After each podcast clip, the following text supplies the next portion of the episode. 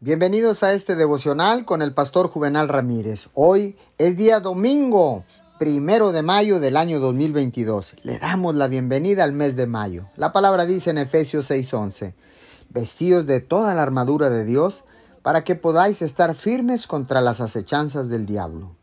Déjeme decirle que usted ha sido equipado y empoderado para vencer cualquier ataque del enemigo. A usted se le ha dado la armadura de Dios pero la Biblia dice que debe vestirse con esa armadura. Esta es una decisión consciente que usted debe tomar. Le sugiero que tome unos minutos en su momento de oración cada mañana y ore de esta manera. Señor, hoy me he visto con la armadura que has provisto para mí a través de Jesús. Te doy gracias que hoy soy justo en Cristo.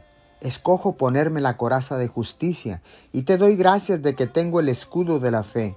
Hoy Escogeré vivir por fe y no por vista, confiando en las promesas de tu palabra. Además, te doy gracias que me hayas armado con la espada del Espíritu.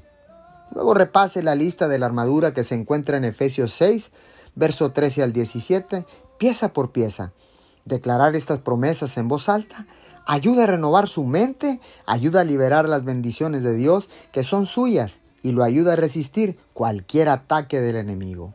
Señor, gracias, porque ahora sé que no soy una persona indefensa, ni débil, ni soy una víctima, porque ahora sé que soy un guerrero del ejército de Jesucristo. Te doy gracias en su nombre. Amén y amén.